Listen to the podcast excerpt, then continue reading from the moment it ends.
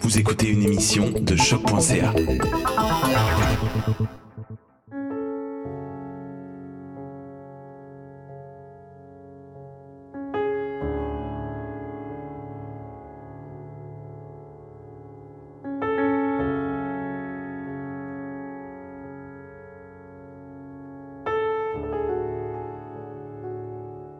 L'hiver dernier, j'ai côtoyé la mort pendant plus d'un mois.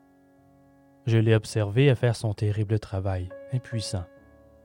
Une personne de mon entourage a capitulé dans son combat contre le cancer des os.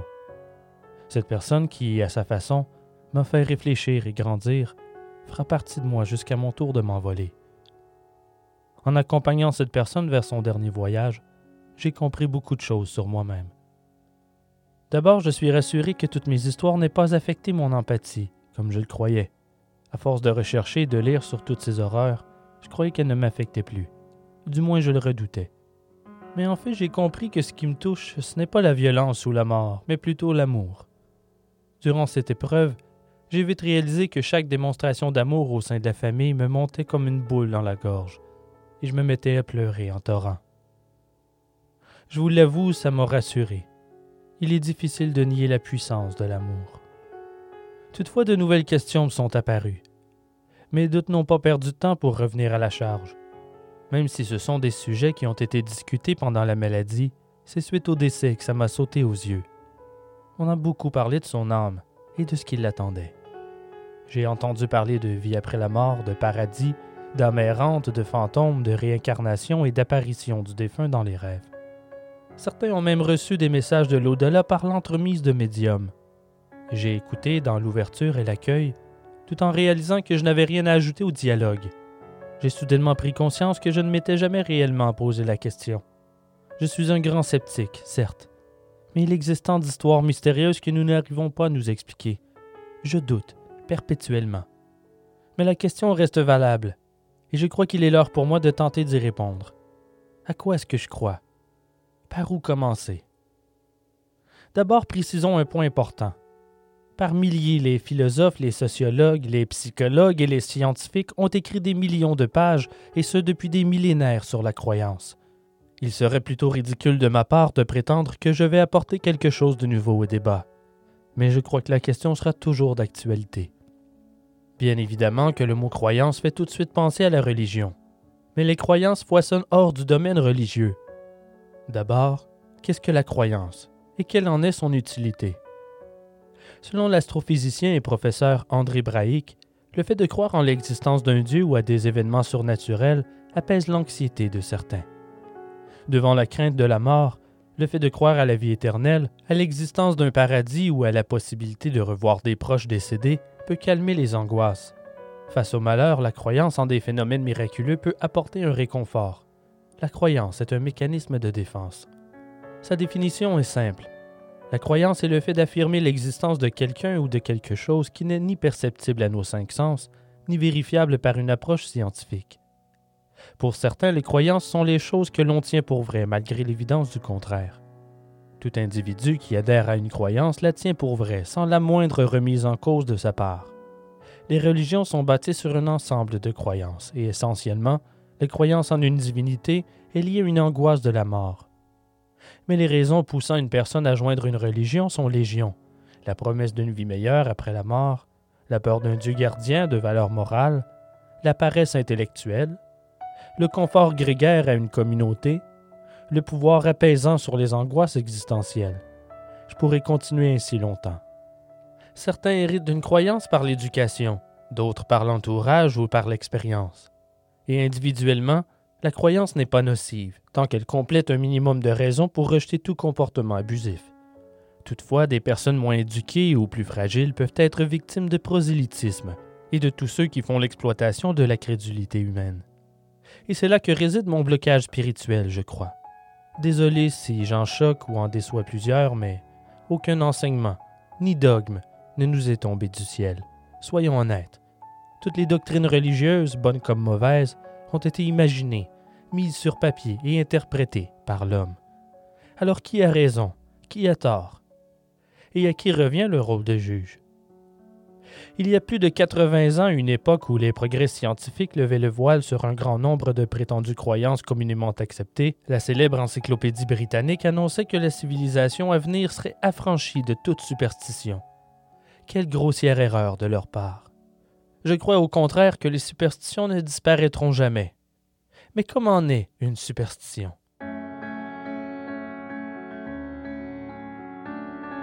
Dans l'ancienne Égypte, on considère le triangle comme une forme sacrée, comme le démontrent les pyramides. Pour eux, les triangles représentent la Trinité des dieux, et donc, traverser un triangle, même si ce n'était que de passer sous une échelle à côté à un mur, était considéré comme une profanation. Cette croyance a fait son chemin à travers les âges et des siècles plus tard, selon le professeur Charles Panatti, les disciples de Jésus se sont appropriés la superstition, l'interprétant à la lumière de la mort du Christ. Parce qu'une échelle était appuyée contre le crucifix, elle est devenue un symbole de méchanceté, de trahison et de mort. Marcher sous une échelle est devenu synonyme de courtiser le malheur. D'ailleurs, au XVIIe siècle, les criminels en chemin vers la potence étaient forcés de marcher sous une échelle. Aujourd'hui, certains croient encore que marcher sous une échelle engendrera les tourments, tout en ignorant d'où cela provient. Selon Milton Goldsmith, dans son livre Signs, Omens and Superstitions, dans la Grèce antique, il était courant de consulter des voyantes qui prédisaient l'avenir dans la réflexion. La divination était effectuée à l'aide d'eau et d'un miroir. Cette technique s'appelle catoptromancie. Un miroir était trempé dans l'eau et le ou la voyante demandait au malade de se regarder dans le verre. Si son reflet semblait déformé, il était susceptible de mourir. Si au contraire il était clair, le malade allait survivre. Les Romains ont par la suite ajouté une nuance à la superstition. On croyait à cette époque que la santé d'une personne traversait un cycle de sept ans. Donc un reflet déformé signifiait plutôt sept années de mauvaise santé et de malheur plutôt que simplement la mort. Dans un conte bien connu de la mythologie nordique, douze dieux ont été invités à dîner au Valhalla, une magnifique salle de banquet d'Asgard, la ville des dieux. Loki, le dieu des conflits et du mal, fait éruption à la fête, augmentant le nombre de participants à 13. Les autres ont tenté de chasser Loki, et durant la lutte qui s'ensuit, Balder, le favori parmi eux, est tué. Cette légende a grandement influencé les Scandinaves. Ils évitaient les dîners à 13 convives et une aversion au numéro 13 s'est développée. La superstition s'est ensuite propagée au reste de l'Europe. Elle a ensuite été renforcée par le christianisme avec l'histoire de la dernière scène, dans laquelle Judas, le disciple qui a trahi Jésus, est le treizième invité à la table. Et même si cette croyance perdure, je vous assure qu'il n'existe aucune preuve statistique de la malchance du numéro 13. Ce n'est pas faute d'avoir essayé. Le phénomène superstitieux est indissociable de la volonté de renforcer son sentiment de contrôle sur les événements, afin de s'attirer la chance ou d'éloigner le malheur renforcer son contrôle sur les événements. Un peu comme l'astrologie en fait. Durant de nombreux siècles, les prêtres et les prêtresses de la Mésopotamie ont fixé le ciel et ont enregistré ce qu'ils voyaient sur des tablettes d'argile, en espérant démystifier la volonté impénétrable de leur Dieu dans les mouvements des cieux. Pour les observateurs d'étoiles du Moyen-Orient ancien, ce n'était pas seulement la position du Soleil, de la Lune et des planètes qui comptait. Les nuages et autres phénomènes aériens avaient eux aussi leur place sur les tablettes d'argile. En outre, les savants de l'époque croyaient que les cieux avertissaient de la montée et la chute des royaumes, et non de la destinée des individus. Ce n'est que plus tard, lorsque les prêtres et les prêtresses ont commencé à étudier le ciel au moment de la naissance du fils ou de la fille d'un roi, que l'astrologie telle que nous la connaissons effectuait ses premiers pas. Au 7e siècle avant notre ère, des bibliothèques entières étaient consacrées à l'enregistrement de tout ce qui avait eu lieu sous tel ou tel ensemble de circonstances célestes. Les règles d'interprétation du ciel étaient devenues standardisées. Ce n'est toutefois qu'à la fin du 5e siècle avant notre ère que les astrologues de la Mésopotamie ont commencé à appliquer ces règles aux données de naissance des individus et à créer des horoscopes au sens moderne du terme. C'est à cette étape de l'histoire de l'astrologie que les armées d'Alexandre le Grand ont conquis la Mésopotamie. Dans le sillage de la conquête, les traditions de sagesse à travers le monde antique se sont entremêlées et l'astrologie s'est répandue à travers le monde méditerranéen. Est-ce que notre vision actuelle de l'astrologie est synonyme de pareidolie Donnons-nous simplement un sens à quelque chose qui n'en a pas Si nous voulons y croire, nous y trouverons ce que nous recherchons. On ne voit bien que ce que l'on veut voir. Il est facile d'interpréter les écrits pour qu'ils s'accordent à ce que nous vivons, ou même de causer une prophétie autoréalisatrice. On peut aussi l'observer avec les individus superstitieux, c'est-à-dire si un propos ou un signe quelconque déstabilise suffisamment une personne. Il est probable qu'elle modifie son comportement de telle sorte que la dite prophétie se réalise. Ce qui n'était qu'une possibilité parmi d'autres devient une réalité. La croyance peut aussi nous faire sentir sous protection et nous pousser à prendre des risques. Par exemple, certaines personnes considèrent la Bible comme un récit historique. Avant de me lancer des pierres, permettez-moi de préciser, je ne dénigre pas les saintes écritures. Seulement, ces enseignements, selon moi, sont en parabole. Il ne faut pas les prendre au pied de la lettre. L'interprétation, c'est là que résident les risques de débordement. Je vais vous donner un exemple. Dans l'Évangile selon Saint Luc, on lit Comme approchait le temps où Jésus devait être enlevé de ce monde, il prit résolument le chemin de Jérusalem. Le Seigneur désigna encore soixante-douze disciples et leur dit Je vous ai donné le pouvoir de fouler aux pieds serpents, scorpions et toute la puissance de l'ennemi, et rien ne pourra vous nuire. Dans l'Évangile selon Saint Marc, on lit que Jésus, après sa résurrection, se manifesta aux onze disciples et que ces toutes dernières paroles rappelèrent l'invulnérabilité aux morsures de serpents qui leur étaient réservées. Si l'on prend les Saintes Écritures à la lettre, cela veut dire que les morsures de serpents n'auraient aucun effet sur les chrétiens. Aux États-Unis, la manipulation de serpents venimeux au cours d'offices religieux fait son apparition au 19e siècle, principalement dans les régions rurales de l'Est et du Sud-Est. C'est une pratique chrétienne fondamentaliste faisant une lecture littérale de la Bible. Les fidèles croient que rien ne peut leur arriver tant qu'ils sont habités par l'Esprit Saint, et que si l'Esprit les quitte, ils doivent lâcher le reptile aussi vite que possible. Il n'est pas rare qu'un fidèle soit mordu et décède. En 1998, Melinda Brown, 28 ans et mère de cinq enfants, meurt après avoir été mordue durant un service religieux. Le pasteur James Cook a alors déclaré que tout ce qui arrive est la volonté du Seigneur. L'époux de la défunte a malgré tout continué de manipuler les serpents jusqu'à ce qu'il soit mordu mortellement à son tour trois ans plus tard. Il avait 38 ans. Le pasteur Coates lui-même a été mordu plusieurs fois par des serpents sonnettes, mais la neuvième fois durant un service religieux en 2014 fut fatidique. Ça n'a pas empêché son fils de poursuivre la tradition, notamment avec le serpent ayant tué son père. Il est mordu à son tour trois mois plus tard, mais il a eu plus de chance que les autres. Il a survécu, malgré l'absence de soins médicaux, probablement habité par l'Esprit du Seigneur. Dans son ouvrage de 1957 sur l'étude des sectes apocalyptiques, le psychologue Léon Festinger élabore pour la première fois le concept de dissonance cognitive. La fable d'Ésope, le renard et les raisins explique parfaitement ce comportement. Dans cette histoire, un renard affamé voit des raisins sur une branche. Mais comme elle est trop haute pour qu'il puisse l'atteindre, il décide que finalement les raisins ne sont pas mûrs et ne valent pas la peine d'être mangés. Si vous considérez quelque chose mais que vous n'arrivez pas à y excéder, vous réduisez son importance en la critiquant. Nous le faisons tous, pour expliquer des sentiments inexplicables, minimiser les regrets de choix irréversibles ou justifier des comportements qui s'opposent à notre vision. C'est un peu la base de ce que l'on appelle dans les mouvements sceptiques le syndrome du vrai croyant. Cette expression est utilisée pour décrire une croyance irrationnelle dans les phénomènes paranormaux au sens large. Selon Robert Todd Carroll, auteur du Dictionnaire des sceptiques, le vrai croyant n'accepte ni argument ni fait contredisant sa foi. Il serait donc sujet à une forme extrême de dissonance cognitive. Un des meilleurs exemples serait probablement Yuri Geller.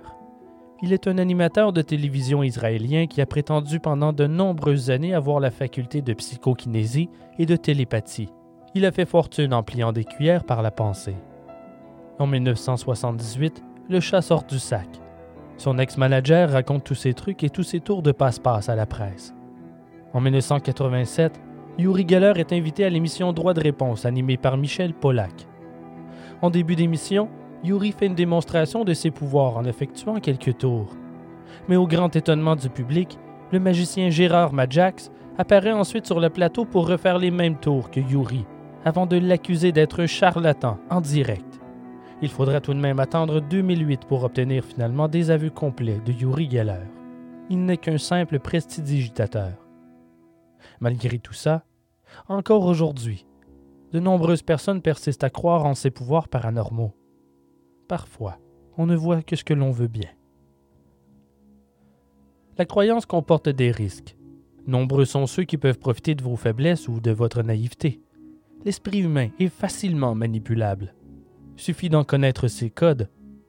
En 1951, Solomon Ash publie ses résultats d'expérience sur la conformité au groupe. Dans un groupe de sept personnes dont six étaient complices, il demandait à chaque participant de répondre à une question simple d'observation. Lorsque les six complices donnaient une réponse ouvertement fausse, la septième se rangeait à l'avis général, dans 40% des cas. La conformité et l'obéissance. On n'a qu'à penser à l'expérience Milgram réalisée dans les années 60, ou plus récemment l'émission de Push sur Netflix, dans laquelle on tente de pousser une personne à en tuer une autre. Ce sont des expériences sociales sur le degré d'obéissance d'un individu devant l'autorité ou la pression sociale. Les résultats sont fascinants. Les croyants ont le sentiment de détenir la vérité, et la certitude que ceux qui ne la partagent pas sont dans l'erreur. À l'inverse, la science remet constamment en jeu son contenu et se développe par une approche totalement opposée aux croyances. Alors que la science se garde bien de donner le moindre point de vue sur ce qui est en dehors de son champ d'étude, la croyance s'engouffre dans chaque trou des connaissances scientifiques, voyant là la preuve d'une intervention divine ou paranormale.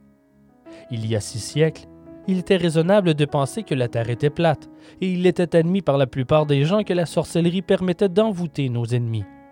Les croyances d'aujourd'hui ont tout le potentiel de devenir les absurdités de demain. Je ne sais pas ce que je fais ou ce que je dis. J'ignore où je m'en vais avec mes réflexions. J'ai l'impression d'être plus embrouillé qu'avant. On dirait que je me cherche des excuses pour repousser tout ça du revers de la main. Ah, la dissonance cognitive. Avec le recul, je réalise que c'est exactement ce que je suis en train de faire. À travers les histoires que je vous ai préparées pour la saison en pleine éclosion dans vos oreilles, je décèle une tangente. Et au moment de vous écrire ces mots, c'est la première fois que je le réalise.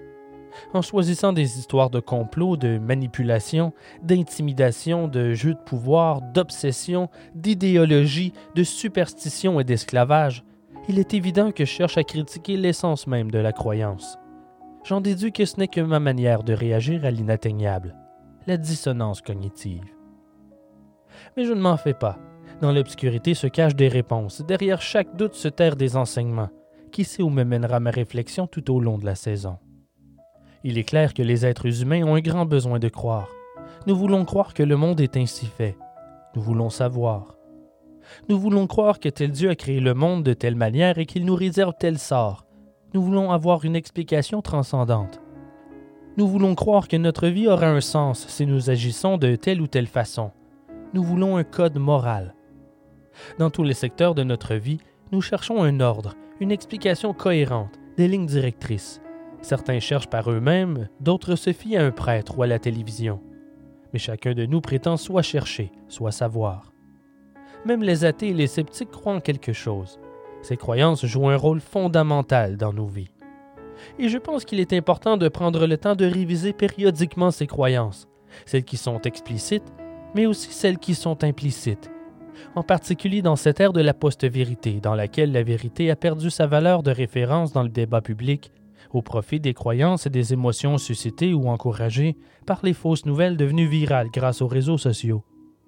Il semble qu'avoir la vérité de son côté ne suffit plus l'esprit critique doit rester en éveil. Peut-être que mes histoires sauront à leur manière vous guider dans votre cheminement. Qui sait? La question que vous devez vous poser est Est-ce que vous me faites confiance? Devriez-vous? Je vous tends la main, mais si vous ne connaissez pas la destination, la prendriez-vous? Car tout en restant dans l'ouverture, il ne faut pas croire tout ce qu'on vous raconte.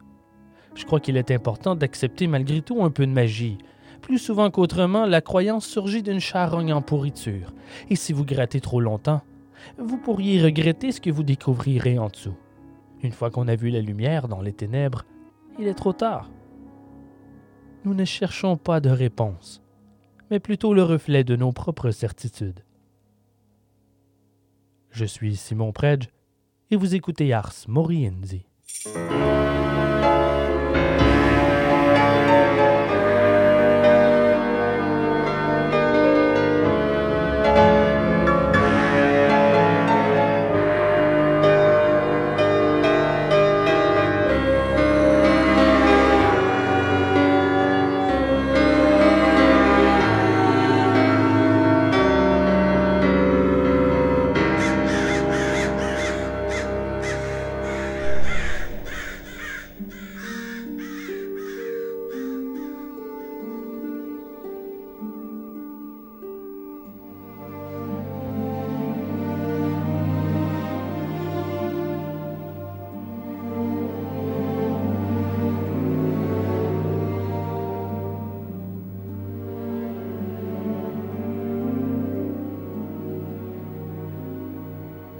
Journée est ensoleillée et chaude, ce qui réjouit Michael Kennedy et facilite son retour à pied vers le village de Drangan. Il vient d'assister aux funérailles de son père dans le village voisin. 36 heures plus tôt, il était au chevet de sa cousine Bridget Cleary, alitée et affligée par la maladie, dans sa demeure de Ballivadlea dans le comté de Tipperary, en Irlande. Mais à son arrivée au village, on lui affirme que Bridget a disparu. Encore plus troublant, des témoins prétendent l'avoir vue marcher à travers champs avec deux hommes aux petites heures du matin, habillés uniquement d'une robe de nuit. Certains affirment même qu'elle a été enlevée par des fées. Michael Kennedy tente d'en savoir plus, mais tout ce qu'il entend n'est que spéculation. Sur le point de retourner à la ferme de son employeur, il tombe nez à nez avec deux hommes qui assurément en sauront plus. Michael Cleary, l'époux de Bridget, demeurant à Grana, et Jack Dune, un cousin des parents de la disparue.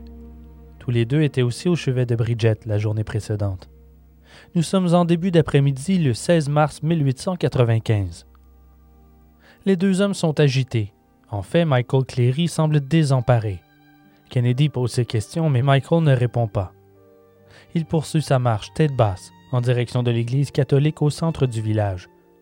Jack Doone, qui suit en boitant, affiche un air préoccupé. Il est inquiet pour Bridget, certes, mais aussi pour Michael, qui n'a pas cessé de parler de fées, de ces hommes qui ont emmené sa femme, d'incendie, et en larmes, il a menacé de se trancher la gorge. Alors Jack l'a persuadé de le suivre à Drangan pour parler à un prêtre. N'obtenant aucune réponse, Kennedy décide de les suivre, et les trois hommes passent la porte de la chapelle. Père McGrath est dans le confessionnal au moment où les trois hommes entrent. Jack Doone s'avance seul pendant que les autres patientent à la porte. Il est un homme de 55 ans, grisonnant, petit et bedonnant. Il lui manque plusieurs dents et de plus il est handicapé. Suite à une fracture, une de ses jambes est plus petite que l'autre. Il boite depuis et ne peut plus travailler.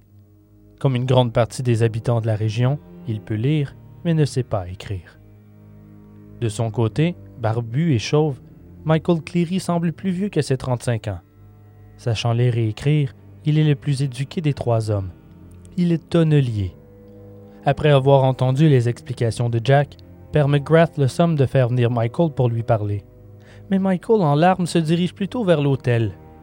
Il s'effondre à genoux et se met à se lamenter, à pleurer à chaudes larmes, en s'arrachant les cheveux. Il se comporte comme un fou torturé. Il désire se confesser, mais Père McGrath refuse sous prétexte qu'il n'est pas en état de recevoir ces sacrements. Il l'invite plutôt à le joindre dans la sacristie, mais Michael est si incontrôlable que le curé en a peur. Il n'arrive pas à lui soutirer quelconques informations et finit par lui demander de sortir.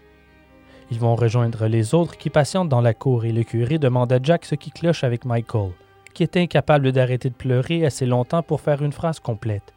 Jack lui répond que le pauvre homme affirme avoir brûlé sa femme la nuit précédente et qu'il l'a enterrée avec l'aide de son père. Je lui ai demandé toute la matinée de l'emmener pour qu'elle reçoive des funérailles chrétiennes dignes de ce nom. Père McGrath n'en croit pas ses oreilles. Qu'est-ce que c'est que cette histoire? Ils ont perdu la tête. Il affirme que de toute évidence, Michael n'est pas bien, qu'il faut faire quelque chose. Il appelle le prêtre de la paroisse, Père Ryan, et lui explique la situation à l'écart. Au bout d'un moment, le Père Ryan traverse la rue et entre dans la caserne des constables pour parler aux autorités. Il demande à parler au sergent Patrick Egan. Il affirme que Michael Cleary semble dément et qu'il serait judicieux de le mettre sous observation, de garder un œil sur le pauvre homme. Il cache quelque chose. Il faut parler à Jack Dune. Ses propos sont inquiétants. Ils sortent sur la rue alors que les trois hommes prennent la route du retour. Sergent Egan et un second agent se mettent à les suivre à distance. Ils atteignent la maison de Mary Kennedy, la mère de Michael Kennedy, qui tout au long de la marche n'a cessé de poser des questions sur Bridget sans obtenir la moindre réponse. Le sergent Egan décide alors de les approcher et de les questionner sur les rumeurs inquiétantes au sujet de la disparition de Bridget. Michael n'y répond pas, le regard brumeux. Mais Egan n'est pas dupe. Il cache quelque chose. Il a l'air au bord du désespoir. Devant ce mutisme, il décide de les raccompagner jusque chez Michael sur la colline pour essayer de lui tirer les verres du nez. Ils arrivent en fin d'après-midi. Egan demande à nouveau où se trouve Bridget et là, Michael Cleary brise le silence. Il affirme qu'elle a disparu, qu'elle a quitté durant la nuit alors qu'il dormait. En sortant, le sergent Egan croise le père de Bridget, Patrick Bolland. Il a l'air atterré et il pleure. Egan l'entend se parler à lui-même. Ma petite fille reviendra. Elle reviendra, j'en suis sûr. De retour au village, on organise une battue. Où Bridget peut-elle être? Plusieurs habitants participent à la traque.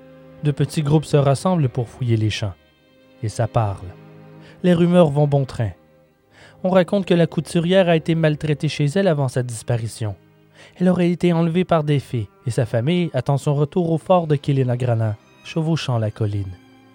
C'est ce qu'a déclaré Patrick Bolland à William et Mary Simpson, les voisins. Il a dit que lorsqu'elle apparaîtrait sur son cheval blanc, Michael et lui n'auraient que quelques secondes pour couper les liens qui la retiennent sur sa monture. Et s'il pourrait la libérer.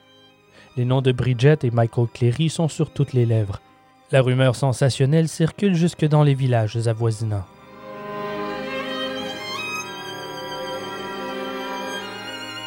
Vers 7 heures, le ciel est déjà très sombre le soir de la Saint-Patrick lorsque Michael cogne à la porte de son voisin, William Simpson. Il veut lui emprunter son arme à feu. Il lui explique qu'il ne veut blesser personne, seulement forcer ses proches à l'accompagner au cercle des fées à Kilinagrana pour sauver sa femme. Ils m'ont convaincu que ma femme avait été enlevée par les fées, et maintenant ils refusent de m'aider à lui porter secours. Ce soir est notre dernière chance de couper ses liens et la ramener parmi nous. William refuse. Plus tard dans la soirée, toutefois, il voit Michael au loin par sa fenêtre, partir en direction du fort accompagné par James et William Kennedy. Il tient un grand couteau de cuisine dans sa main. Les trois hommes reviennent toutefois bredouilles de leur escapade. Ils tentent leur chance à nouveau le lendemain, puis le surlendemain, mais sans plus de succès. Le mercredi, ils décident de ne pas sortir, abattus.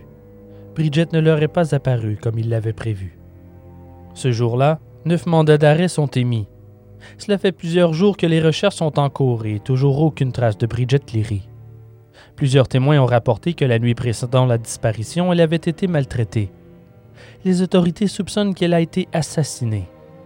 On procède à l'arrestation de tous les suspects Michael Cleary, Patrick Bolland, sa sœur Mary Kennedy, leur cousin Jack Doone, les fils de Mary, Patrick, Michael et James, William Ahern, 16 ans, et David Gainey, connu dans la région comme une sorte d'herboriste. Certains le décrivent comme un sorcier, d'autres comme un charlatan. On les interroge, mais difficile de se faire une idée claire tant qu'ils n'ont pas retrouvé Bridget, ou ce qu'il en reste? Puis la nouvelle fait irruption dans les journaux, se déchirant entre deux narratives. D'un côté, on parle de fées et de sorcellerie, de l'autre, on accuse Michael d'avoir assassiné sa femme. L'opinion publique est divisée. Puis les charges sont annoncées le jeudi 21 mars. Malgré l'absence de corps et en se basant uniquement sur quelques témoignages, huit personnes sont accusées d'agression et de maltraitance ayant causé des lésions corporelles. Pour sa part, Dennis Gainey, le guérisseur, est accusé d'avoir provoqué l'infraction, ce qu'on appelle aujourd'hui l'incitation au meurtre. Ce dernier est en colère. Il demande comment on peut l'accuser sans qu'il n'ait jamais rencontré la victime. La dépouille de Bridget Cleary est découverte le lendemain à environ 400 mètres de la demeure des Cleary, le vendredi 22 mars. Dans une zone marécageuse, le sergent Patrick Rogers a remarqué des buissons écrasés et derrière, des traces de pas dans la terre. Les policiers se mettent à creuser, puis ils la trouvent, dans un trou de 45 cm de profondeur. À peine enterré, son corps en position fétale est enroulé dans une couverture. Il a été gravement brûlé. Sa tête est couverte d'un sac de toile et les seuls vêtements qu'elle porte sont en lambeaux. Seuls ses bas collants noirs sont intacts.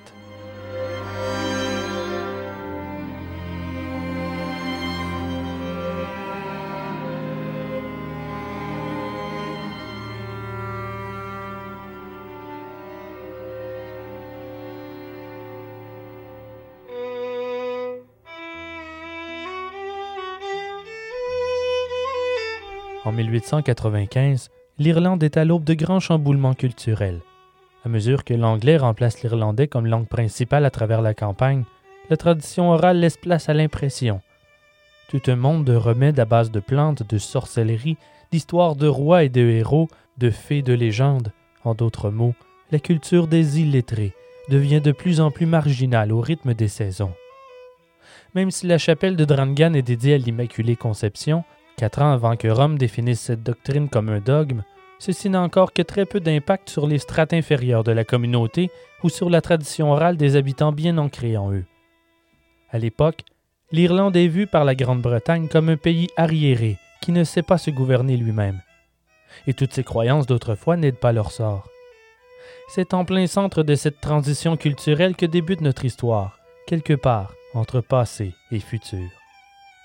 Brigitte Cléry voit le jour en 1869 dans le petit village de Balivadléa. Et petit, c'est peu dire. Selon le recensement de 1891, il n'y a que neuf maisons à Balivadléa pour une population totale de 31 personnes. Elle est la quatrième enfant de Patrick Bolland et Bridget Keating, eux aussi originaires de Balivadléa. Elle a trois frères. Ils sont une famille rurale de classe ouvrière. C'est une époque simple. Les hommes labourent les champs des fermes avoisinantes, construisent les bâtiments et s'occupent des chevaux. Les femmes, de leur côté, traient les vaches, barattent le beurre et s'occupent des poules. Elles sont couturières et cuisinières. Ils vivent dans la misère, sans filet de sécurité, dans de minuscules cabines insalubres et sur des terres sévèrement inadéquates pour maintenir une large famille. De taille moyenne, aux yeux bleus et aux cheveux bruns, Bridget est décrite comme une femme magnifique et débordante de vie. En 1895, elle a 26 ans. Sa mère est décédée quelques années auparavant, mais aucune information à ce sujet n'a survécu. Bridget est bien connue dans la région. Elle est une couturière hors pair, fabricante de robes et de chapeaux pour femmes. Elle possède la première machine à coudre de la région de Mark Singer, brevetée en 1851. Elle est une femme fière, bien de son temps, et à la fine pointe de la mode. Pas étonnant qu'on la remarque dans cette région rurale. Et ses créations ont un sacré succès. Elle est reconnue pour son talent et son bon goût pour la mode. Elle a du style. Et ce bon goût se reflète sur son époux, Michael Cleary. Il est lui aussi toujours bien habillé. En plus des robes que fabrique Bridget, elle garde aussi des poules et vend les œufs aux habitants de sa localité. Elle gagne très bien sa vie. En fait, elle fait plus d'argent que son époux. Bridget est une femme de fort caractère, une femme indépendante. Il nul doute qu'à cette époque, cela devait causer du ressentiment aux hommes de son entourage, en particulier à Michael, dans cet univers où le patriarcat domine. Comme la jalousie est souvent la graine faisant pousser les rumeurs, ça potine sur les cléris qui gagnent mieux leur vie que la grande majorité de la population locale. Les temps sont durs pour les fermiers. C'est un terrain fertile pour les ragots, et certains disent que Bridget aurait une relation extra-conjugale avec William Simpson, le voisin, pourtant lui aussi marié. La rumeur va bon train et se rend aux oreilles de Michael. Même s'il fait confiance à Bridget lorsqu'elle n'y les fait, une tension s'installe sous leur toit. Cela fait déjà sept ans et demi qu'ils se sont mariés, en 1887, après s'être rencontrés à Clonmel. Ils font une offre sur une demeure de Balivadlea vers 1880, mais sans succès. Un autre couple d'ouvriers obtient la maison, mais pas pour longtemps. Selon ce qu'on raconte dans la région, les fées ayant élu domicile à proximité n'aimaient pas ces nouveaux locataires. Le couple aurait été accablé de cris et de sons étranges incessants, des jours durant, avant de fuir le village pour ne jamais y revenir. C'est ce que disent les commérages. Il ne leur vient jamais à l'idée qu'un voisin mal intentionné puisse être responsable de ces bruits étranges dans la nuit. Quoi qu'il en soit, les Cléry prennent possession de la maison. Ils emménagent dans ce cottage ouvrier avec Patrick Bolland, le père de Bridget. Ils n'ont pas d'enfants, mais il est peu probable que ce soit par choix. La maison, quoique modeste, est une des plus grandes et confortables du village. Le sol est en terre, il y a une cuisine, un foyer, une table, des lits de paille, une chambre pour Michael et Bridget et une seconde pour Patrick. La maison est bien équipée il ne manque de rien.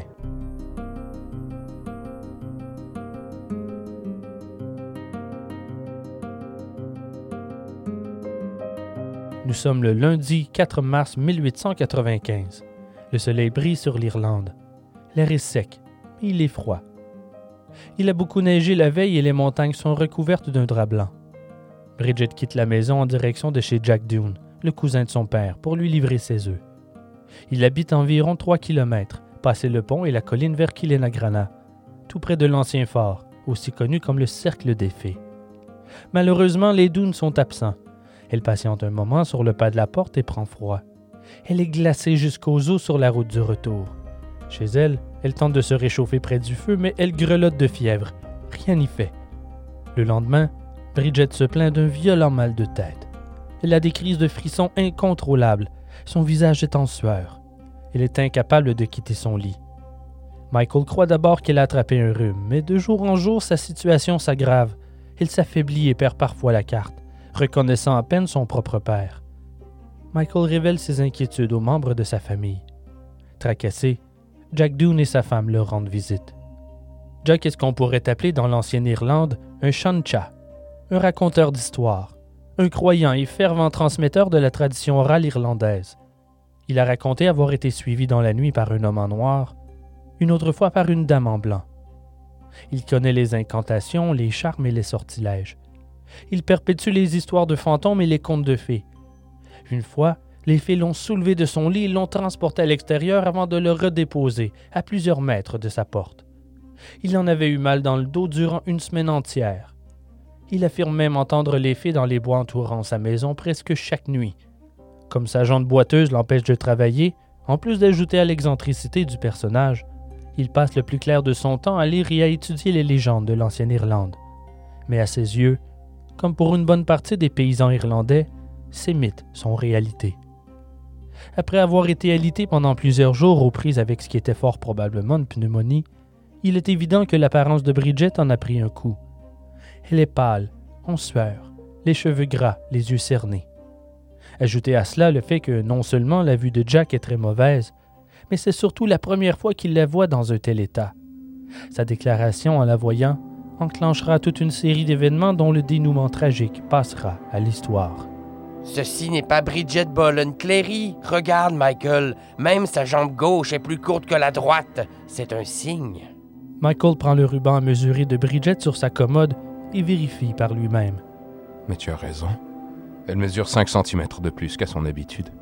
Je te le dis, je sais de quoi je parle. Ceci n'est pas Bridget. Ça me fait du mal de te dire ça, mais je crois que Bridget a été enlevée par un changeling.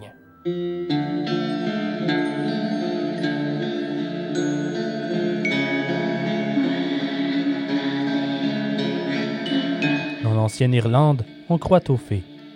On ne les voit pas, mais elles sont là. Elles sont décrites un peu comme des Lilliputiens. Les fées vivraient dans un monde parallèle au nôtre. Il existe une superstition qui prétend que des fées qu'on appelle les changelings ont le pouvoir d'enlever les gens. Ils peuvent enlever n'importe qui, mais ils ont une préférence pour les femmes et les enfants, car ils sont plus faibles et vulnérables. Lorsqu'une personne est enlevée, elle est emmenée dans le monde parallèle pour être gardée prisonnière dans les vestiges des forts de l'âge de fer. Les ruines de ces forts abondent à travers toute l'Irlande, et on peut les voir bien indiquées sur les anciennes cartes. La population considérait ces lieux comme une porte entre les mondes. On les surnomme les cercles des fées. C'est dans ces cercles qu'apparaissent les fées changelings pour enlever nos proches. Après l'enlèvement, la fée remplace sa victime dans notre monde en prenant son apparence. Les légendes et les superstitions existent plus souvent qu'autrement pour nous aider à expliquer ce que nous ne comprenons pas. Si un enfant tombait malade ou changeait de caractère, le réflexe était de croire qu'un changeling avait pris sa place. Personne n'était à l'abri. De nombreuses maladies étaient attribuées au changeling, mais un simple manque d'intérêt pour ses proches, une dépression saisonnière ou un changement dans le tempérament pouvaient être des signes révélateurs. Et j'aimerais vous rappeler comment on voyait les femmes dans cette époque pas si lointaine. Si l'attitude d'une femme divergeait de ce que les hommes pouvaient s'attendre d'elle ou si elle se rebellait, elle pouvait être qualifiée de déviante. On disait qu'elle souffrait de démence. Les femmes fortes, indépendantes, séduisantes ou avec beaucoup de talent pouvaient toutes représenter une menace pour l'homme. Cela pouvait être vu comme de l'insanité morale ou du moins, c'est l'accusation qu'un mari pouvait porter contre son épouse s'il n'était pas satisfait de son obéissance. Sinon, il l'accusait d'infidélité. Puis, de toute façon, dans les deux cas, il avait le pouvoir de la faire interner. Si elle se débattait, c'était pire. Diagnostic, l'hystérie. Ce mot provient du grec istra, qui signifie utérus. En d'autres mots, un trouble mental strictement réservé aux femmes. Ironiquement, pour les guérir, on leur prescrivait du calomel, qui est en fait du chlorure de mercure. Cela servait à calmer leurs éclats émotionnels.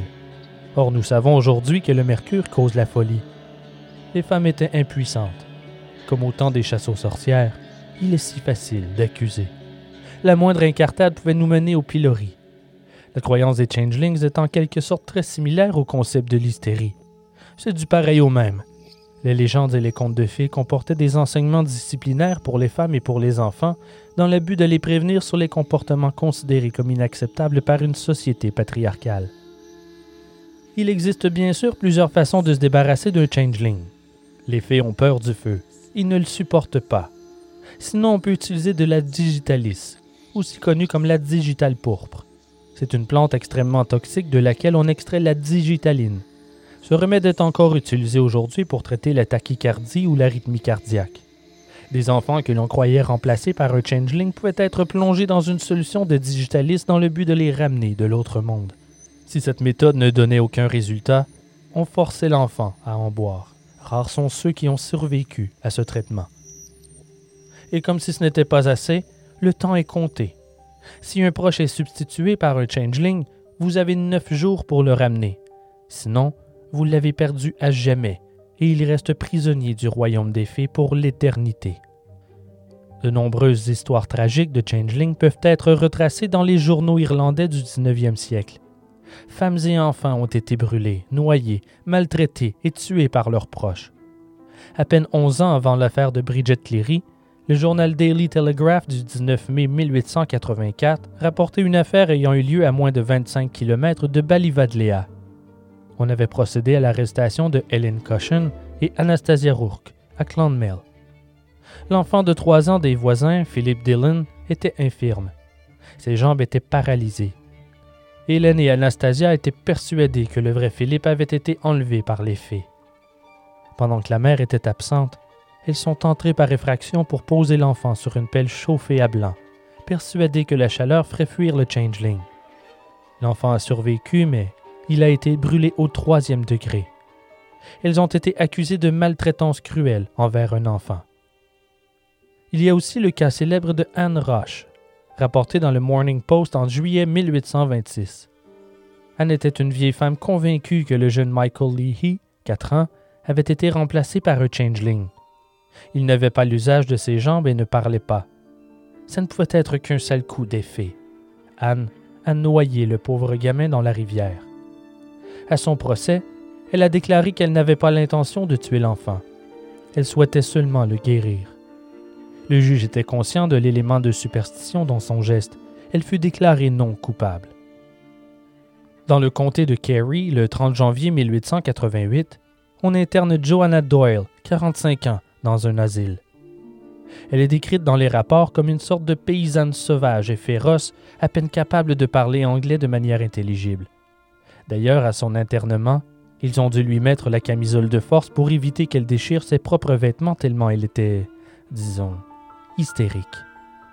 Elle a été accusée du meurtre de son fils Patsy, décrit comme un imbécile et un idiot épileptique dans les documents de la cour.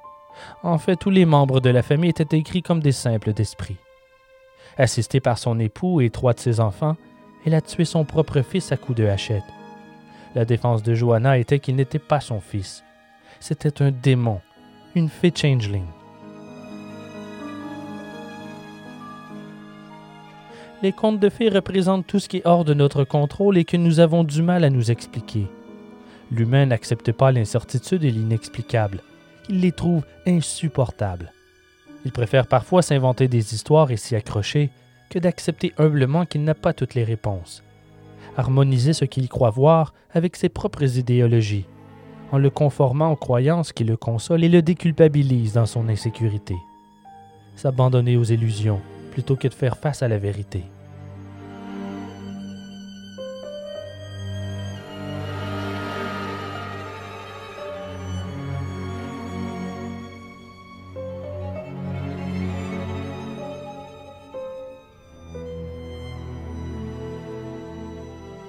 Le samedi 9 mars, l'état de Bridget Cleary a encore empiré. À ce stade, malgré les dires de Jack Dune, Michael et Patrick sont bien décidés à consulter un vrai docteur. Il pleut des cordes ce matin-là, mais ça n'empêche pas Patrick de marcher les 6 km jusqu'à la ville de Fethard pour demander au docteur William Crane de bien vouloir venir au chevet de Bridget. Il refait la route le même jour vers Balivadlea pour attendre le docteur, qui ne vient pas. Le lendemain, ils attendent et se font du mouron. Le temps est gris et humide. Le lundi matin, la pluie s'arrête enfin, mais à deux heures de l'après-midi, ils n'ont toujours aucune nouvelle du docteur Crean. En colère, Michael prend la route de Fetard à son tour pour exiger une visite du médecin. Cela fait maintenant une semaine que Bridget est tombée malade et son état s'aggrave à vue d'œil. Malgré le cri du cœur de Michael, le docteur ne vient pas ni lundi soir ni mardi. Ils n'ont aucune nouvelle et l'inquiétude s'intensifie. Mercredi, avant le lever du soleil, Michael part à nouveau demander au docteur Crean de bien vouloir aider sa femme. Il veut la sauver. Il a mal de la voir dans cet état. De son côté, Patrick va chercher Marie Kennedy car Bridget la demande. Oh, Marie, je suis contente de te voir. Bonjour Bridget. Comment te sens-tu? Mal. J'ai terriblement mal à la tête. Mais qu'est-ce que tu as? Je ne sais pas. Michael m'accuse d'être une fée. Exactement comme lorsqu'il a essayé de me brûler il y a trois mois. Ne laisse pas faire. Tout ça ne serait pas arrivé si maman était encore là. Ne t'en fais pas pour lui. Ça passera. Laisse le temps faire son travail. Je suis sûre que tu iras mieux d'ici quelques jours. Mais il y a toute cette lessive à faire. Non, toi, tu te reposes. Je me chargerai de la lessive. Pour Marie, il est évident que la maladie cause une tension dans le couple. Et le fait que Bridget prétende que Michael a essayé de la brûler par le passé démontre que ce n'est pas la première crise de ce type. Même s'il tente par tous les moyens de la guérir, il est persuadé que les faits sont responsables de son état, convaincu par Jack Dune. Ça ne peut être sa femme, il ne la reconnaît plus. Marie reste toute la journée pour prendre soin d'elle, cuisiner et s'occuper des tâches ménagères. Heureusement, la persistance de Michael rapporte enfin. Le docteur passe voir Bridget en calèche en début d'après-midi. Il émane une fétide odeur de fond de barrique. Sa réputation le précède. C'est un ivrogne notoire. Puis il rend son diagnostic. Selon lui, elle souffre d'épuisement nerveux et d'une bronchite. Il prescrit un remède, du repos, puis il quitte. Durant sa visite à Fetard, Michael en a profité pour porter plainte contre le médecin. Il n'en est pas à son premier écart de conduite. D'ailleurs, il sera forcé de démissionner quelques mois plus tard.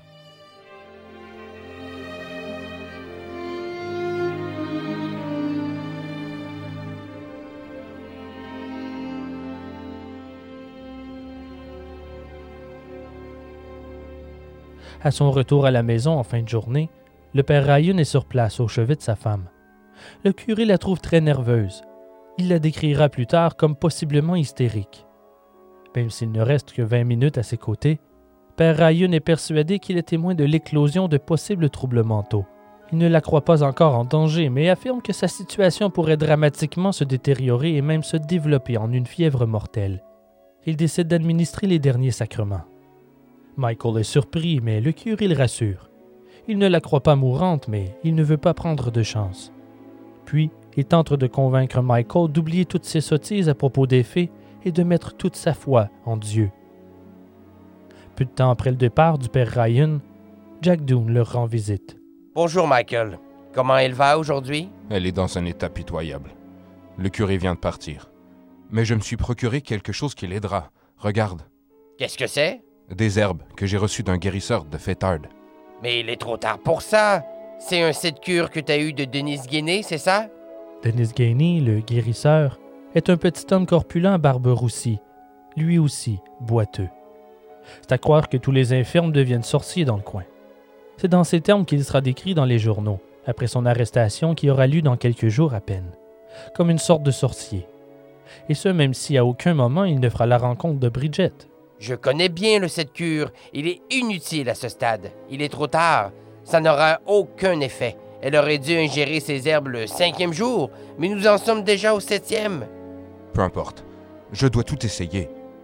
Bon, comme tu veux. Fais-les bouillir pour qu'elle en boive, et nous aspergerons aussi toute la maison. Environ une heure plus tard, ils se rendent à l'évidence que les herbes n'ont pas fonctionné. Jack Doone retourne chez lui, mais promet de revenir avec une solution.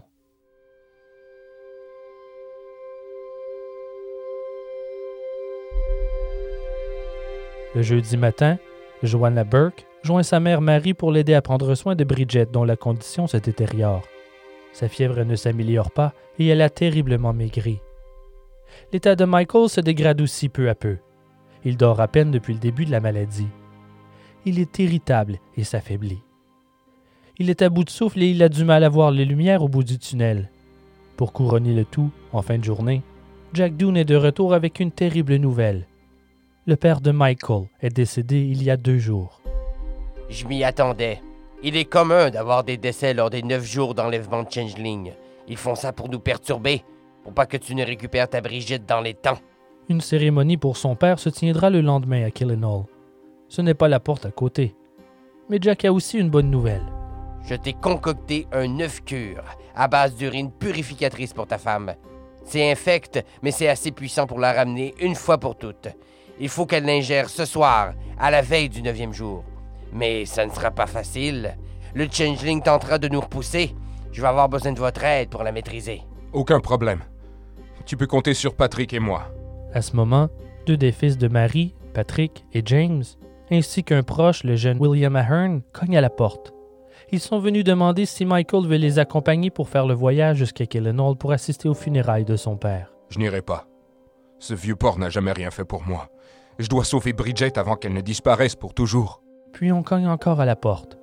C'est le plus jeune frère Kennedy, aussi appelé Michael, qui vient les rejoindre pour les obsèques. Ça tombe bien que vous soyez là. Vous allez pouvoir nous aider.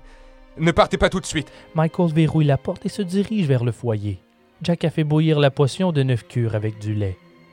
La bouillie verdâtre a un parfum répugnant qui remplit l'air des lieux. Il la verse dans une pinte et l'attend à Michael. Nous devons faire avaler ces herbes à Bridget. Vous allez la tenir pendant que je la fais boire.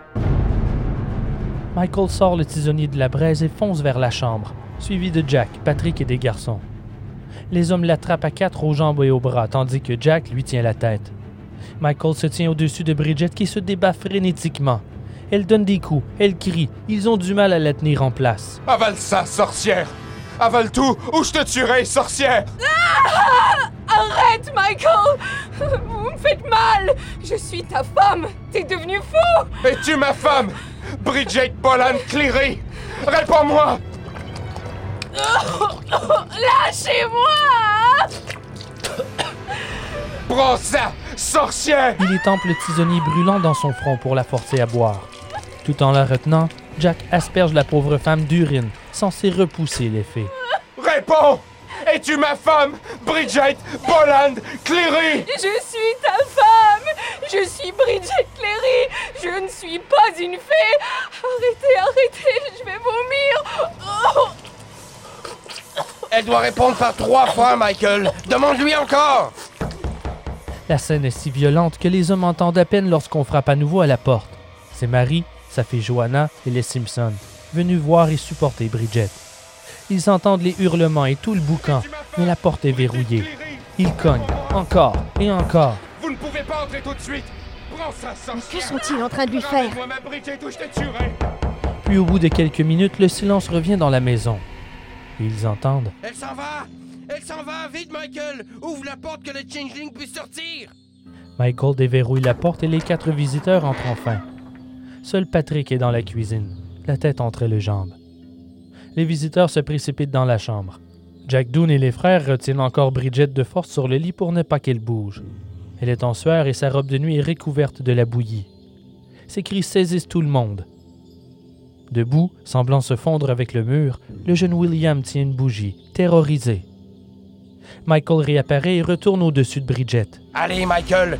Une gorgée et elle sera sauvée. Elle doit avaler trois gorgées. Trois. Es-tu ma femme. Bridget Cleary. Oui Je suis ta femme. C'est moi, Bridget. Puis ils se mettent à la secouer vigoureusement par les bras en criant. Va-t'en, sorcière. Reviens parmi nous, Bridget Boland Cleary. Au nom de Dieu. Es-tu Bridget Boland Cleary? Réponds-moi Mais Michael n'est toujours pas satisfait. Il se retourne et demande à ce qu'on ajoute du bois dans le feu. Les fées ont peur du feu. Je vais la faire répondre, moi. Les hommes la soulèvent du lit et la traînent par les bras et les jambes jusqu'au foyer. Elle semble écartelée, soutenue maladroitement par les frères au-dessus du feu. Jack lui tient toujours la tête et Patrick se lève de son siège pour s'assurer qu'elle ne se brûle pas en touchant la grille. Bridget ne sera pas brûlée, mais elle s'affaiblit. Elle se débat à peine. Elle est presque inconsciente. Elle gémit quelques mots à peine perceptibles. Ne me cuisez pas. Si elle ne répond pas à la question trois fois de suite avant minuit, la vraie Brigitte sera perdue à jamais. Oh non, ma petite fille. Es-tu ma fille, Bridget Boland, épouse de Michael Cleary? Réponds, nom de Dieu Réponds Je suis, papa. J'ai mal. Les hommes déposent alors Bridget sur le sol. Michael s'approche de son visage, la fixe dans les yeux et lui demande à son tour Es-tu ma femme, Bridget Cleary Je suis la fille de Patrick Boland, épouse de Michael Cleary. Es-tu ma femme, Bridget Cleary Je suis Bridget Cleary. Aussitôt, un relâchement se fait sentir dans la pièce. Je crois que c'est bon. Bridget est revenue parmi nous. I wanna be laid where mother's prayers and sister's tears can mingle there. Where my friends can come and weep over me. Oh, bury me not on the lone prairie. I often thought I'd be laid when I died in the old churchyard on the green hillside. By the side of my father, make my grave be. Oh, bury me not on the lone prairie.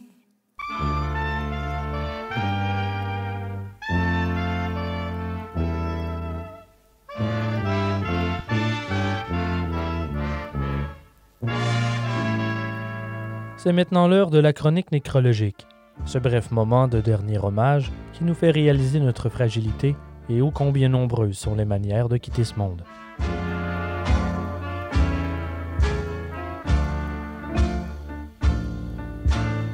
Le 23 août 1997, les employés d'une entreprise hollandaise sont très heureux de profiter d'une journée d'activité organisée par leur patron.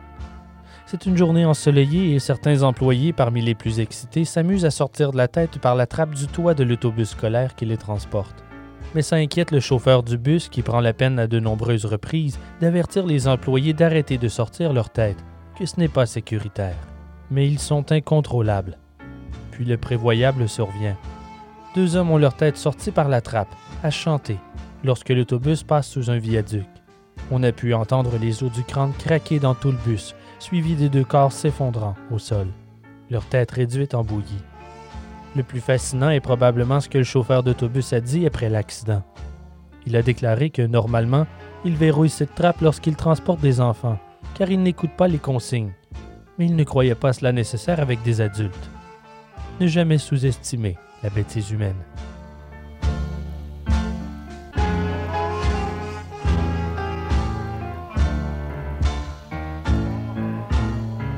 Mais il existe mille et une façons de perdre la tête.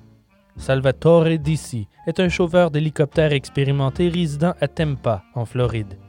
Le 10 janvier 2019, il travaille à réparer l'hélicoptère d'un client, avec l'aide de celui-ci, un médecin de la région. À un certain point durant les réparations, les hommes démarrent le moteur pour un test. Mais l'hélicoptère s'envole à quelques pieds de hauteur, en prenant Salvatore par surprise.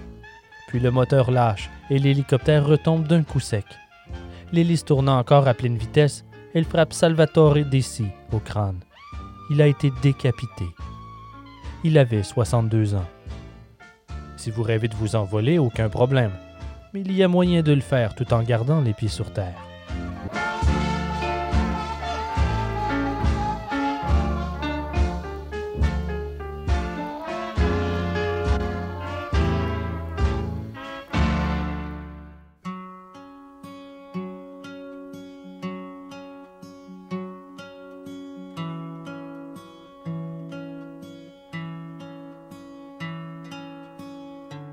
L'atmosphère a changé dans la maison.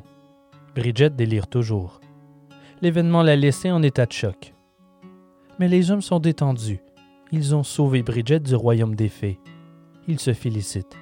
Le traitement a fonctionné et ils en sont ravis. Bridget est de retour dans son lit. Elle est en piteux état. Ses vêtements sont couverts de suie et d'urine. Elle est comme un petit animal terrifié et grelottant.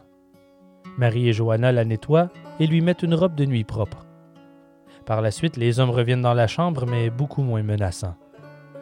Michael pointe chacune des personnes dans la pièce une après l'autre et demande à son épouse si elle les reconnaît. Elle acquiesce pour chacune des neuf personnes présentes. Satisfaits, tous se mettent à la consoler et la rassurer. Tout ira bien à présent. Elle est en sécurité. Mais tout le monde est encore ébranlé. Le calme revient lentement dans la demeure des. Tous les autres se réunissent à la cuisine pour prendre le thé. Les frères Kennedy prennent la route de Killenhall vers une heure du matin pour assister aux funérailles du père de Michael, qui refuse toujours de les suivre. Vers deux heures, Jack Doone et William Ahern décident de quitter à leur tour. Marie et Joanna restent toute la nuit à calmer Bridget. Elles n'arrivent pas à s'endormir. Les Simpsons quittent un peu avant le lever du soleil, épuisés. Au petit matin du vendredi 15 mars, Michael marche jusqu'à Drangan pour demander au père Ryan de venir bénir sa Bridget. Il est 7 heures lorsqu'il arrive chez le curé. Il affirme qu'il y a toujours des fées dans la maison. Il veut qu'une messe soit récitée pour les bannir. Père Ryan accepte et le suit. Devant l'apparence pathétique de Bridget, le curé demande s'il lui a donné les médicaments prescrits par le docteur, et Michael répond que non. Il existe parfois des remèdes plus efficaces que ceux prescrits par les docteurs. Le curé affirme que c'est une honte de faire venir un médecin jusqu'à Balivadlea pour ne pas suivre ses conseils ni utiliser ses médicaments. Il s'installe dans la chambre et débute la prière pour bénir la malade. Michael reste à côté, à observer. Au moment de la Sainte Communion, Bridget ouvre la bouche et reçoit l'hostie. Alors que le père se retourne, elle tousse et l'hostie est éjectée sur le plancher. Gênée, elle ne dit rien. Mais Michael l'a vu. Il ne dit rien non plus. Joanna est toujours sur place. Elle prépare le dîner dans la cuisine. Elle est restée au chevet de Bridget toute la nuit. Patrick, lui, est de retour des obsèques alors que le curé est sur le point de repartir. En début d'après-midi, Bridget se sent beaucoup mieux. Elle ne fait plus de fièvre et arrive même à manger un peu. Plus tard, en début de soirée, Joanna sort pour aller chercher du lait chez elle, à la demande de Bridget. En sortant, elle croise sa mère Marie, accompagnée de sa fille Cathy en route vers chez Bridget, pour aider et voir si elle va mieux. Peu de temps après, Joanna est de retour avec le lait. Mais Michael refuse qu'on lui en serve, qu'elle boive de l'eau. Bridget n'ose lui répondre, mais elle est en colère contre les agissements enfantins incompréhensibles de son époux.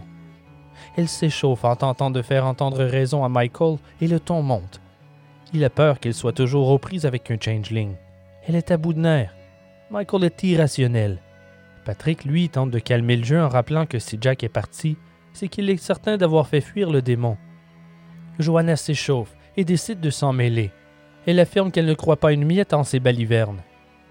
Par la suite, Bridget décide de se lever pour aller se réchauffer près du feu dans la cuisine. C'est la première fois qu'elle quitte le lit et s'habille depuis le début de la maladie. C'est une femme fière, et elle en a assez que tout le monde la voit en robe de nuit dans un état pitoyable. Elle choisit de porter sa plus récente création, une magnifique robe rouge à dentelle noire, puis elle enfile ses bas collants. Son mari la fixe mi-usée. Elle n'a jamais porté de vêtements aussi affriolants. Qu'est-ce qui lui prend? Vers 23 heures, la maison se remplit de visiteurs. Michael prend son mal en patience et se rassoit en maugréant dans son coin. Les frères de Joanna, Patrick, James et William sont de retour des funérailles. Se joint à eux Marie, ses autres filles et sa nièce. En voyant Bridget assise devant le feu, tous se réjouissent. Ils la saluent et lui partagent leur satisfaction de la voir debout. Elle reprend du mieux malgré son épuisement évident. La maison est pleine à craquer. Michael toutefois n'arrive pas à conserver son calme. Il prétend que les filles refusent de quitter la demeure et qu'il tourne toujours autour de Bridget. Énervé par ces allégations, Bridget fulmine.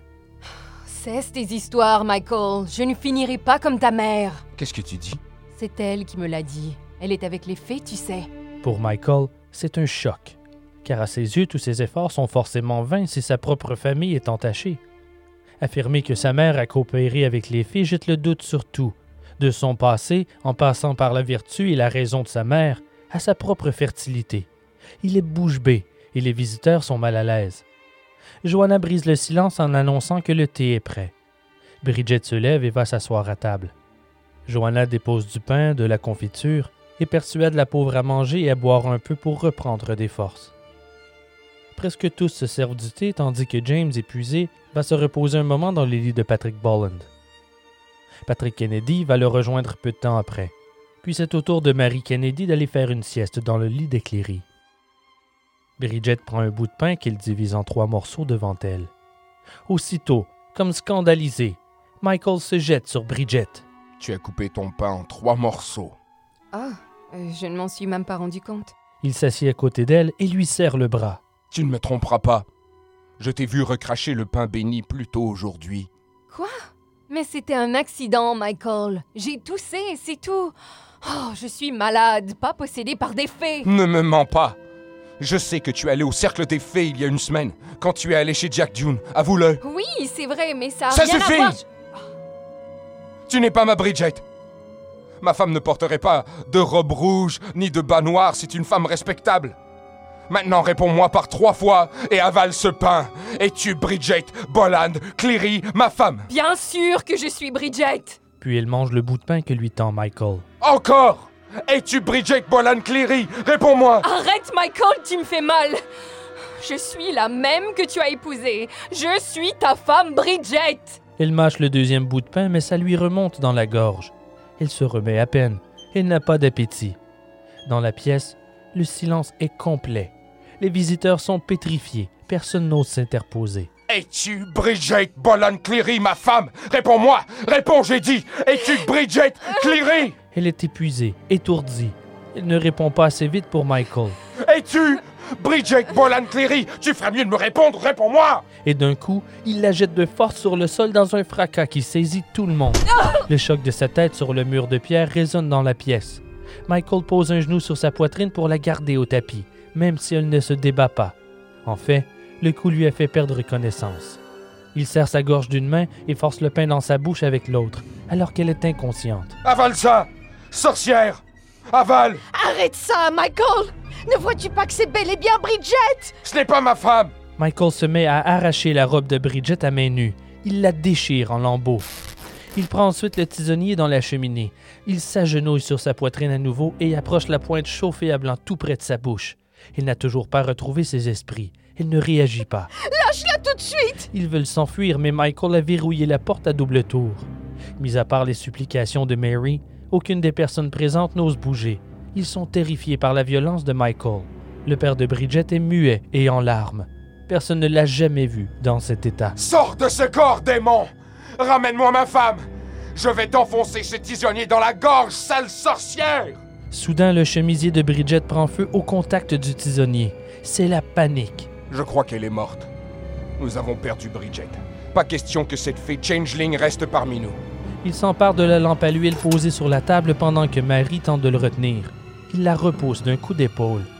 Il lève la lampe au-dessus de sa tête Non, Michael et la lance sur Bridget, qui s'enflamme dans une boule de feu. Mon enfant, ma pauvre petite fille Que tu fais, Michael? Ce n'est pas ma femme J'ai été berné par les fées Nous avons tous été bernés Les frères Kennedy tentent de défoncer la porte pour s'enfuir, mais ils s'arrêtent net quand Michael les menace de mort s'ils quittent.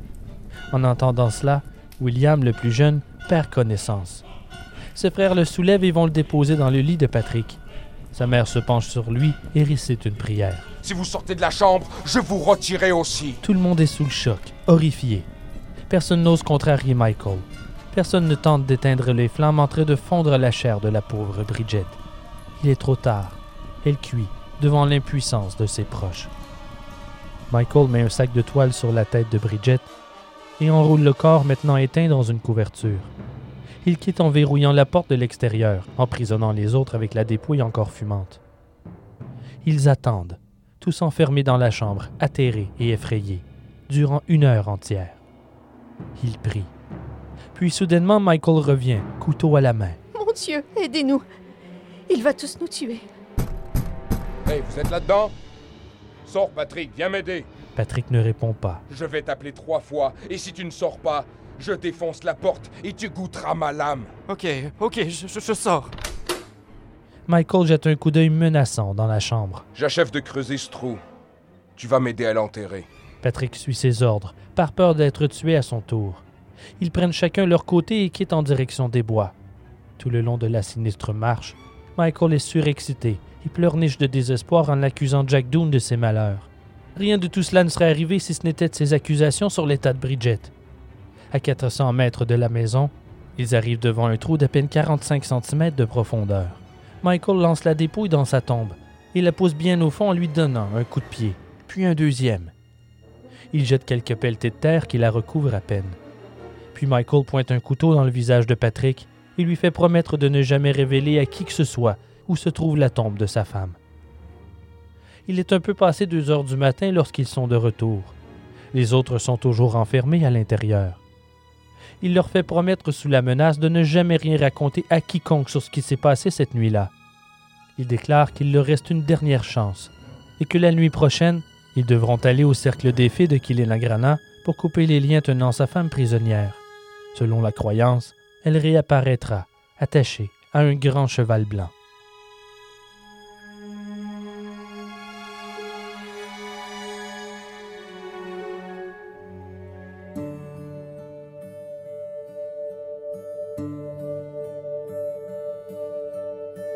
Au cours des quelques jours qui suivront cette nuit tragique, Bridget est déclarée disparue. Les rumeurs se propagent au rythme débattu en progression. Le secret ne sera pas gardé bien longtemps. On procède à l'arrestation de neuf personnes le 20 mars 1895.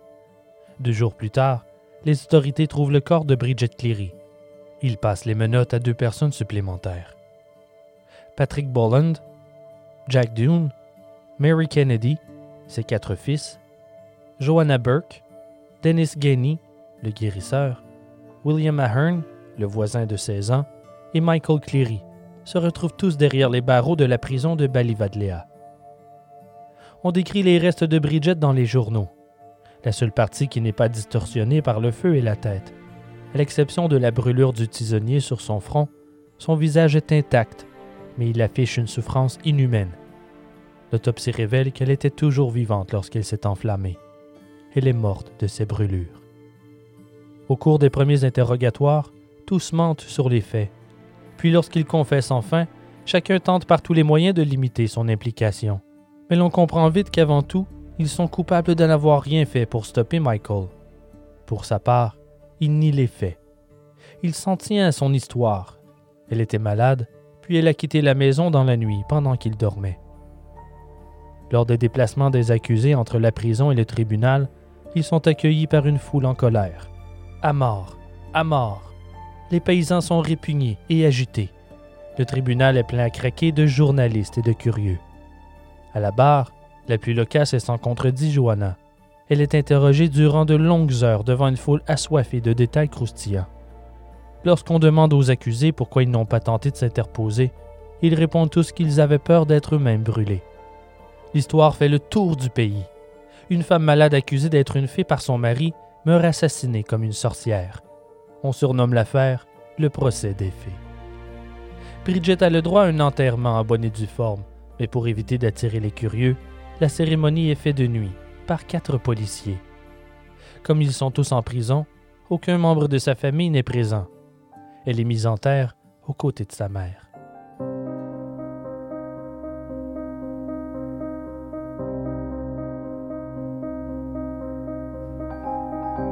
Il est clair que Michael est coupable de son meurtre irrationnel. Mais il est clair aussi que les récits d'enlèvement par des ont joué un rôle important dans sa réflexion. Toutefois, la superstition ne fait qu'étiqueter son crime. Elle ne l'explique pas. Le jury n'est pas non plus entièrement convaincu de l'innocence des autres membres de la famille.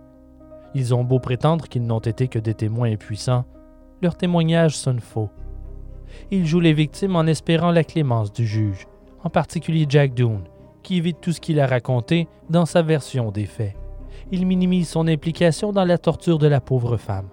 Même s'il n'était pas présent le soir du meurtre, le jury le voit comme l'instigateur de toutes ces balivernes au sujet des faits. Il y avait onze personnes dans la cuisine le soir du meurtre, et personne n'est venu à la défense de Bridget. On parle d'eux comme des paysans idiots et sauvages, croyant aux contes de fées et à la magie. Les autres habitants de la région ont honte et font de leur mieux pour s'en distancer le petit village se remplit de curieux. Tous veulent voir la maison des Cléry, là où la fée a été brûlée. Les affaires sont bonnes pour les sangsues.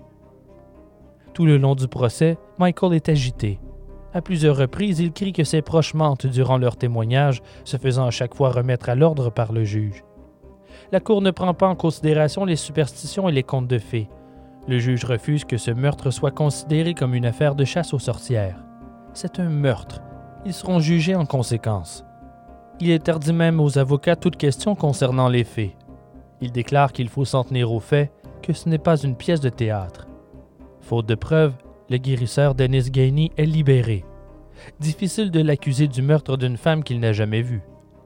Michael, Patrick, Marie et deux de ses fils, James et Patrick, sont accusés de meurtre.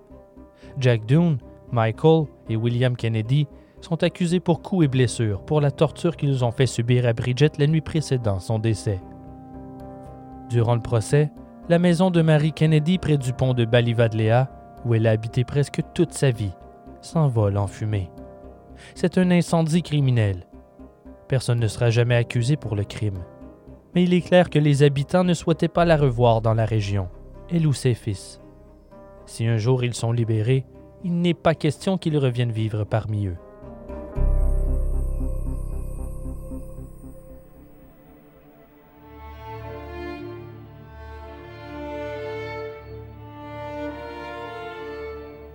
Le vendredi 5 juillet 1895, au bout de 45 minutes de délibération, le verdict tombe pour Michael. Le jury est clément et le déclare coupable d'homicide involontaire. Ils sont tous convaincus qu'il avait le réel désir de sauver sa femme. Jack Doone, Patrick, James et William Kennedy sont reconnus coupables de coups et blessures. Patrick Bolland, Mary Kennedy et Michael Kennedy sont reconnus coupables du même chef d'accusation, mais le jury recommande la clémence. Patrick Kennedy est condamné à cinq ans de réclusion pour n'avoir rien fait pour la sauver et aider Michael à enterrer le corps. Jack Doone reçoit trois ans, mais le juge précise qu'il le croit aussi coupable que Patrick, mais considérant son âge avancé, 55 ans c'est vieux pour l'époque, il est plus indulgent. James et William reçoivent un an et demi. Patrick Bolland, le père de Bridget, et William Kennedy ne reçoivent que six mois d'emprisonnement pour les mêmes raisons. Patrick est trop vieux, William est trop jeune. Marie Kennedy, de son côté, est libérée. Les journaux rapportent que le juge a la larme à l'œil alors qu'il affirme avoir pitié de la pauvre femme âgée. Joanna est aussi libérée. Le juge est clément car à ses yeux, elle est la seule qui a fait des aveux complets. Tous la voient comme une simple victime qui s'est retrouvée au mauvais endroit, au mauvais moment. Dans son discours avant de donner à Michael sa sentence, le juge compare Bridget aux vierges martyrs de l'ancien christianisme. Il décrit le crime comme un acte sadique et volontaire. Michael risque la peine de mort. Il pleure à chaudes larmes dans le box des accusés. La sentence tombe. Michael Cleary est condamné à 20 ans de prison.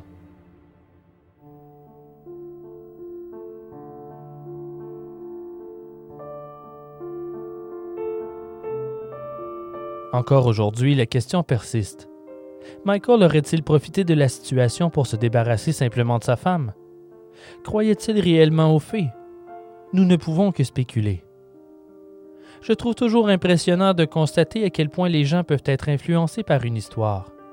Les contes et les légendes ont le pouvoir de nous faire réfléchir, de transmettre morale et enseignement. Dépendamment de ce qui nous définit, nous l'interpréterons de différentes manières nous nous l'approprions en quelque sorte. Celui qui raconte une histoire, qu'elle soit réelle ou fictive, doit en prendre l'entière responsabilité. Lorsque je me lance dans des recherches, je retrace et récolte les écrits d'enquêteurs, de journalistes, de témoins, d'auteurs, de chercheurs et d'historiens qui ont chacun leur tour analysé et interprété les faits. Par mes lectures, je me fais ma propre image des événements. Inconsciemment, l'histoire se mêle forcément à mes préoccupations mes idées préconçues et à mon innocence.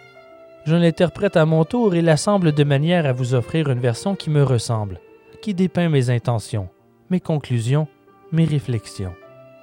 À chaque version sa narrative, à chaque narrative sa philosophie. Je n'ai pas la prétention de croire que je vous apprendrai quoi que ce soit, pas plus que je ne prétends connaître la moindre réponse. Au fond, c'est moi que je cherche à travers ces histoires. Je cherche à mieux me connaître, en tant qu'être vivant doté de conscience, mieux comprendre mes réactions et mes décisions. N'est-ce pas ce que nous faisons tous? Chercher un sens à notre vie à travers la culture, les croyances, nos valeurs ou notre spiritualité? Et forcément que dans cette quête, nous chercherons à nous associer à d'autres personnes partageant notre point de vue. Il est plus facile d'avoir confiance en ce que l'on croit lorsque nous sommes plusieurs à le croire. C'est logique. Le pouvoir du nombre, la force de la communauté, comme pour corroborer nos certitudes, sans toutefois tomber dans le piège de la conformité. Puis de toute façon, tout est relatif, non? Tout est une question de perspective.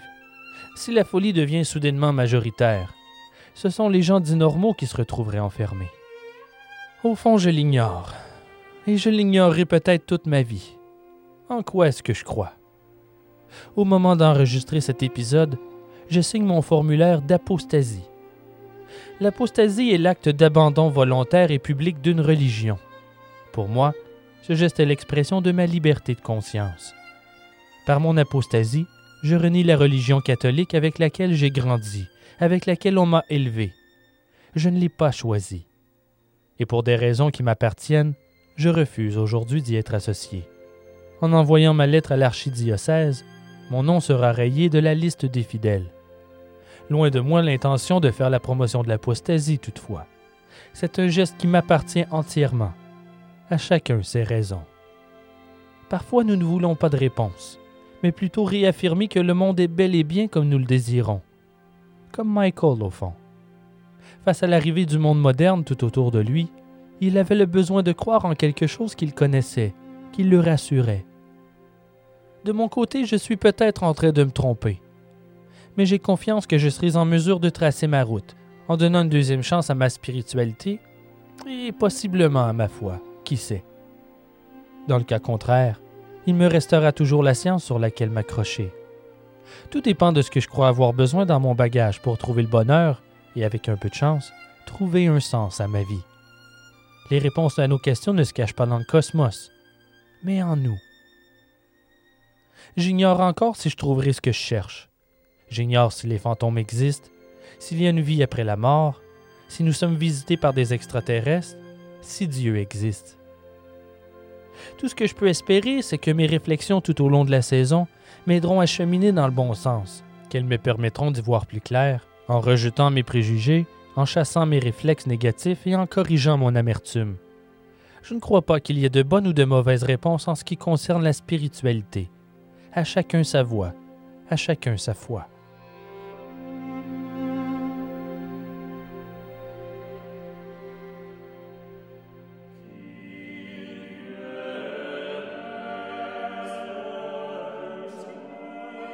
Après 15 ans de réclusion, Michael Cleary est finalement libéré pour bonne conduite le 28 avril 1910. Il part refaire sa vie à Liverpool, au Royaume-Uni. Mais la chance n'a pas dû lui sourire, car deux mois plus tard, le 30 juin 1910, il immigre au Canada et s'installe à Montréal. Malgré les recherches d'Annie Richard, ma collaboratrice, nous n'avons trouvé aucune trace de son passage. Son histoire étant célèbre, il est probable qu'il ait changé de nom dès qu'il pose pied à Montréal, Michael Cleary disparaît dans la brume. Plus de cent ans après les tristes événements, une comptine pour enfants montre bien que Bridget Cleary n'a pas été oubliée. Une comptine qui se traduit ainsi. Es-tu une sorcière ou bien une fée? Es-tu l'épouse de Michael Cleary?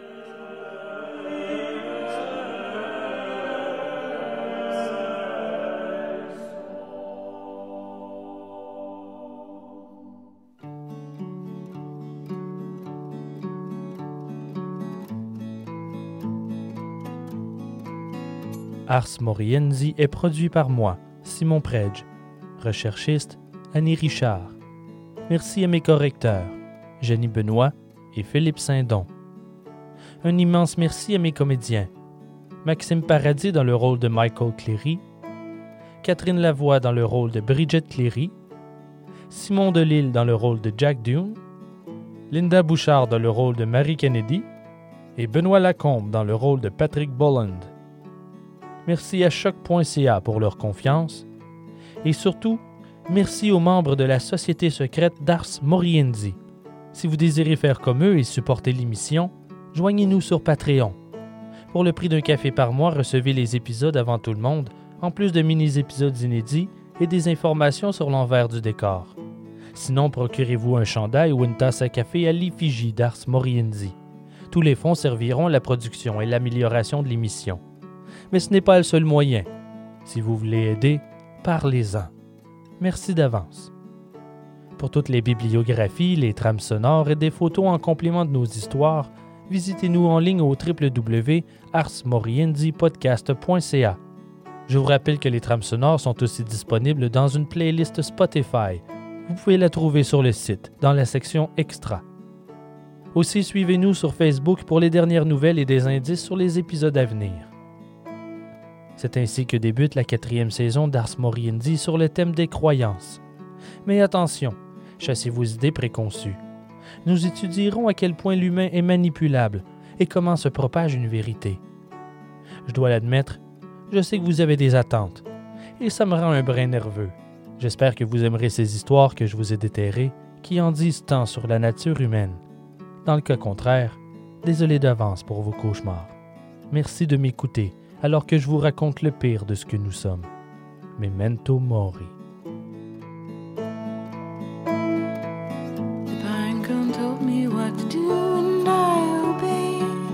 Remind Apollo of the boaster whom he flayed. I asked the butcher if he ever felt dismay.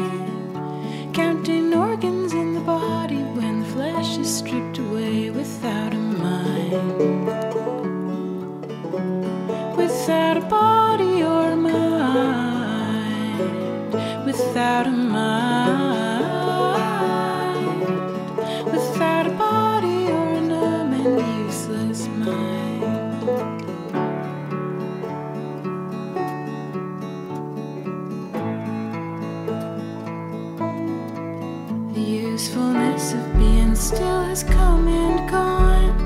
Just like the jolt of cruel dreams before the dawn, or like that melting piece of ice you sit upon, becoming number than the feathers of a molting yellow swan without a mind,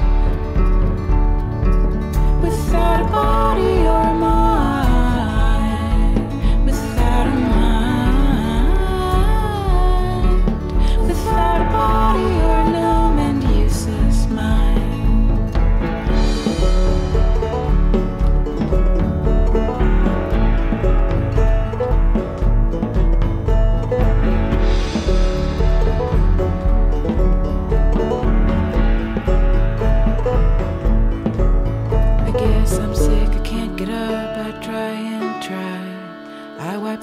crusted out mascara from my eyes.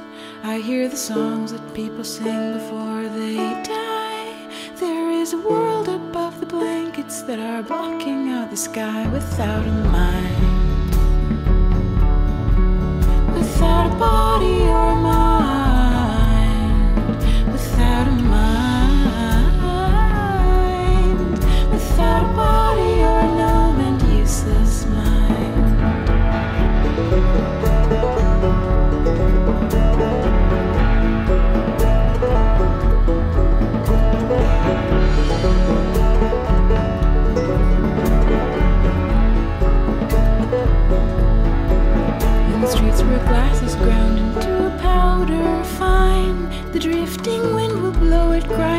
through your mind. The curbs where skulls have cracked and teeth have been realigned. Old trees where multitudes of pissing dogs encounter the sublime without a mind. Without a body or a mind.